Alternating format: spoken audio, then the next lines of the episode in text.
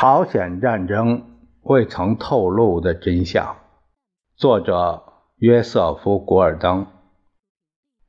翻译：谭峰、于斌、蒋伟明。教义：谭峰、于斌。由事了播讲。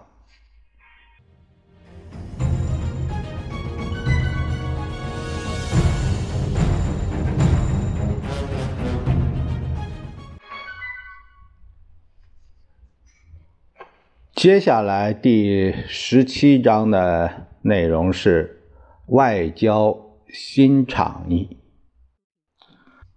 正如马修·里奇威重建第八集团军一样，迪安·艾吉逊重建了美国在战争中的外交主动地位。艾吉逊虽然未能启动谈判，但是他的确设法把中国人弄到孤立无援的地步。在联合国内，除了人所皆知的苏联集团的国家外，谁也不支持他们。使艾吉逊在策略上感到高兴的是，中国人发动了新年前夕的攻势。此时，也就是1950年12月末，联合国仍在试图领会中国人为何拒绝联合国停火委员会的倡议。在艾吉逊看来，中国人的拒绝以及新攻势证明了中国人打算实现其老调重弹的危险，即把联合国军赶出朝鲜。如果联合国无视这种企图，那将是不可理解的。这就表明，如此大规模的侵略行径可以得逞而不受惩罚。杜鲁门政府开始着手起草一份谴责中国侵略的决议，并寻求他国的支持。使艾吉逊大为恼火的是，停火委员会并不把中国人拒绝停火当作最货物的表态来接受，而且在1951年1月11日提出了一个新方案，事先只是提前几个小时才通知美国。该方案旨在满足北京提出的某些要求。它包括五部分：第一，立即实现停火；第二，举行一次政治会议恢复和平；第三，分阶段撤出外国的部队，并就政府问题为朝鲜人民做出适当的安排；第四，为朝鲜的统一和治理做出安排；第五，停火之后召开自由英美。苏联和中国参加的会议，以解决远东的问题，其中包括台湾和北京在联合国代表权的问题。这些措施的头四项倒无碍大局，然而第五项却表示美国愿意拱手交出台湾，并接受北京进入联合国。这一项给了美国政府一个艾吉逊称之为“暗藏杀机”的抉择。支持这项计划，就意味着要在国会和新闻界引起轩然大波；反对它，又会使美国失去在联合国得到的多数支持。但是在艾吉逊看来，在朝鲜遭受侵略的问题上，任何对中国人的让步方案，都是对基本正义和法理的亵渎。然而，正如外交政策史学家理查德·斯特宾斯他写道。该提议对某些人士乃具有相当大的号召力。这些人认为，北京在过去受到不公正的待遇，必须得到安抚，因而几乎不惜任何代价，以此来避免一场可能发生的全面战争。英国首相克莱门特·艾德里赞同停火委员会的提议，他不无傲慢地宣称说。我们应当以共同人性的名义做出极大的努力，使我们相互之间披肝沥胆，以诚相见。艾德里宣布在先，他将赞成北京在联合国内的席位。那么，美国在停战之后的会议上就会被三分之一的优势所压倒。因此，艾吉逊。用他那律师的头脑把这个问题思考了一番，考量着中国人和苏联人可能做些什么。他断定中国人希望从一项联合国的决议方案中得到更多的东西，而会拒绝上述的提议。他同杜鲁门进行了商谈，杜鲁门同意美国接受这一计划，并等待时机。这样，当这项计划正式提出之时，沃伦·奥斯汀大使说：“美国将投赞成票。”惊人的姑息！参议员罗伯特·塔夫托叫喊着，甚至参院对外关系委员会主席、忠实的民主党人汤姆·康纳利也对。国务院大加埋怨，且慢。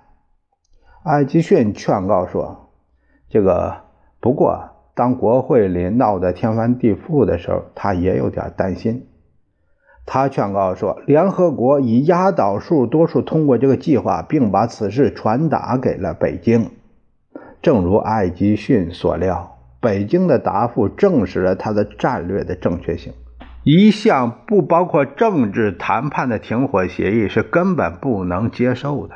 中国人反复强调他们早先的要求，即优先接纳中国进入联合国，并且美国从台湾地区撤军，以此作为进行任何谈判的条件。艾吉逊的计谋大告成功。他把中国人的答复称作是蔑视全世界和平要求的又一证据。联合国已经尽其所能来寻求朝鲜问题和平的解决。他说：“现在我们必须清醒地正过正视这样一个事实：中共无意停止他们对联合国的蔑视。”二月一日，联合国大会不顾英国印度的反对，以四十四票赞成对七票反对、九票弃权的结果，缅甸、印度、苏联集团的五个国家反对这一决议，瑞士、南斯拉夫以及七个亚洲和阿拉伯国家弃权，宣布中国是侵略者。决议呼吁北京。使其部队和人民停止敌对行动，并撤出朝鲜。决议重申了联合国决心继续其在朝鲜的行动，以对抗侵略，并呼吁成员国为在朝鲜的行动继续给予一切援助。决议最后还成立了两个特别机构，一个委员会，在紧急情况下考虑采取进一步的措施来对付这一侵略。一个三人小组以促成停止敌对行动，实际上就是一个停火委员会。艾吉逊对联合国的巧妙操纵在外交上大奏奇效。一些中立国提出了一项和平计划，遭到了中国人而不是美国人的反对。现在是中国人打出了无法无天的旗帜，反对和平的是北京，而不是华盛顿。对中国人来说，反对停火造成了可怕的人命灾难。由于他们自视过高，显然相信联合国的大多数将支持他们的要求，于是中国人拒绝了一个结束战争的机会，其条件远比他们在两年半之后所接受的更为优越。接下来是三八线再成问题。李奇微的攻势又引发了从1950年12月以来，参谋长联席会议与国务院一直争而不决的问题，就是联合国军是否应当再次抵近三八线呢？他们应当如何行事呢？严格来说，麦克阿瑟仍在根据联合国介入战争时所下达的命令行事，即击退侵略者，并在该地区重建和平与安全。如前所述，联合国的命令还包括建立一个统一、独立、民主的朝鲜这一长远目标。在中国的第二次战役之后，麦克阿瑟接受了新的战术任务，但是联合国的这些命令仍然有效。麦克阿瑟的战术任务就是要把部队仅长的时间保留在朝鲜，而又不危及他的部队和日本的防务。由于同样的原因，麦克阿瑟仍拥有越过三八线的权益，但是这是根据华盛顿于1950年9月27日向他下达并于十月七日由联大确认的命令。这是由于政治的变化，艾吉逊认为任何关于向三八线以北行动的决定都需向盟国政府进行讨论。这样就开始了一场颇为奇特的小步。无论是国务院还是参谋长联席会议，都不愿在其中提出明确的步骤。艾吉逊说：“的确，双方都如此坚持要由对方来拿主意。”由此引出了一个尖刻的言辞，认为双方都是在逃避责任。在艾吉逊看来，重新进入北朝鲜将会在自由世界造成严重的危机，并导致某些盟国，很显然就是英国，退出战争。艾吉逊承认必须夺回整个南朝鲜，以使敌方不能实现其主要目标。艾吉逊也并不禁止越过三八线进行小规模的地面行动，干扰对方的进攻准备。在边界上停止战争可以使谈判易于进行。艾吉逊并不认为北朝鲜人会赞成停战。此时停战会在他们的领土上给联合国军或者或者韩国军队一块小小的立足之地。如果目标是尽量的严惩敌人，那么实现这一目标的最好办法就是三八线上稳定住这一条战线，而不是北进延长供给线。在北方的海空军行动仍将继续。国务院的迪安·拉斯克，他是满怀信心地对参谋长联席会议说：“无论如何，做出一项政策声明的主要原因，就是艾弗里尔·哈利曼所认为的有必要稳住杜鲁门对三八线问题的看法。”参谋长联席会议表示反对。只要联合国的政治目标保持不变，那么其军事力量就不应当由于政治原因而被禁止越过三八线。这一禁令将使中国人得以集结大批部队准备战斗而不受惩罚。不准越界的规定只是单向的，中国人仍可以为所欲为。参谋长联席会议说，在没有行动自由的情况下。麦克阿瑟很难维持攻势，甚至是很难保持有力的防御。但是参谋长们认为，要提议麦克阿瑟抵达三八线后应当如何行事还为时过早。参谋长联席会议认为，在这之前做出的任何决定在军事上都欠成熟。参谋长联席会议他们担心，同盟国进行的讨论会泄露给敌人。呃，这个因为是事出有因的。除去苏联间谍菲尔比、伯基斯、麦克莱恩之外，英国工党政府中对联合国事业怀有敌意的大有人在。就是说，他反对方都可能是提供给敌国情报的人。所以，参谋长联席会议所希望的是由国务院来详细说明达到美国政治目标的方针。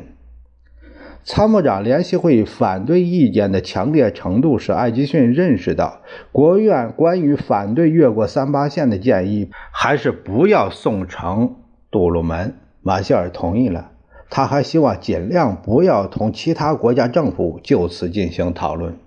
麦克阿瑟对于政府各部门之间的激烈辩论。只有一些间接的了解，他试图通过迂回曲折的方式来迫使政府做出一项决定。一九五一年三月二日，他给参谋长联席会议送了一份向联合国提交的关于二月后两周他的行动的半月汇报。这是一种通常谈论军事局势的例行公文。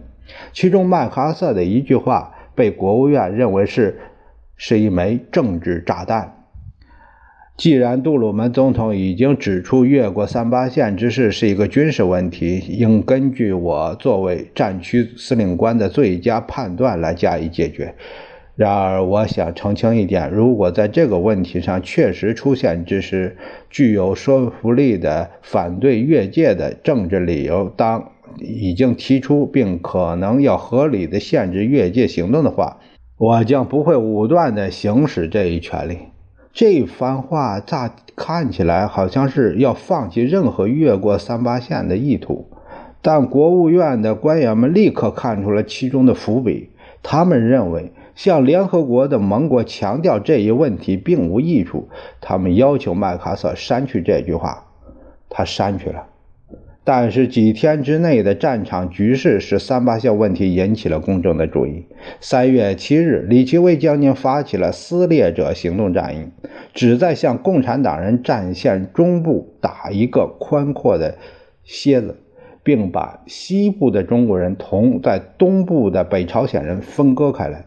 战役的主要目标，春川离三八线的直线距离不到十英里。占据春川后，第八集团军就立足于离三八线只有两天路程的地方。三月十五日，一名记者问杜鲁门：“联合国军是否准备越过三八线？”这是由战地司令官决定的一个战术问题。他回答说：“离那儿有七千英里之遥的总司令不会干预战场行动。我们是为解放大韩民国而工作，这同三八线没有任何关系。”尽管杜鲁门含糊其辞，但是他的声明已经涉及了几天之前仍不准麦克阿瑟妄加评论的问题。这位将军向在东京的知己发牢骚说：“这是只许州官放火，不许百姓点灯。他们可以在华盛顿信口雌黄，但是咱老兵就不准发表任何比一份早点名报告更有意义的言论。”这个早点名报告啊，就是连一级的报表，报告某一天有多少士兵出勤啊，这种事有凑巧，正是在杜鲁门向记者发表声明的同一天，国务院终于同意了关于在朝鲜作战目的的声明草案。虽然在获得最终批准之前还有待两个月的讨论和若干小修改，但这份国务院文件代表了参谋长联席会议和国务院在一些艾吉逊认为是相对简单和敏感的结论上取得了一致的意见。这一文件实际上放弃了以武力统一朝鲜的想法，联合国军应尽量的造成敌方的损失，并重新控制三八线以南的领土。联合国地面部队在战术局势可能要求的情况下，应当允许在三八线以北大约十至二十英里的范围内进行进攻性的防御行动。当实际抵达三八线时，美国就应当沿着一条在一九五零年十二月曾向联合国停战委员会清晰表示过的战线谋求一项停火。如果敌方拒绝这些条件，联合国军则。应继续尽量的消耗敌人，他们可以袭击边界以北，以使敌人站不住脚，并干扰其进攻准备。但是不应全面推进，也不应试图占据北朝鲜领土。美国应继续给中共在朝鲜的部队造成重大损失，以灭其威风，并应继续对其政府采取经济外交行动，直接针对中国大陆的军事行动未予考虑。这一草案取代了参谋长联席会议十一月十二日草拟的选择方案清单。这一文件之所以对麦克阿瑟至关重要，原因有两个：它界定了能够在三八线以北行动的范围；再者，它否定了他所期待的针对中国大陆的行动。诚然，该草案并不代表国家安全委员会或总统的最后决策，但是他的确以明白无误的言辞告诉麦克阿瑟，参谋长联席会议和国务院在应当如何进行这场战争的意见是一致的，而且参谋长联席会议正是麦克阿瑟的上司。然而，麦克阿瑟是不会因为劝阻而不直抒胸臆的。去年十二月六日，总统命令要求政府和其他官员没有华盛顿的批准不得擅自发表言论，这使将军几个月来噤若寒蝉。就是一位政府官员认为，杜鲁门的命令与麦克阿瑟非同寻常的沉默没有什么关联。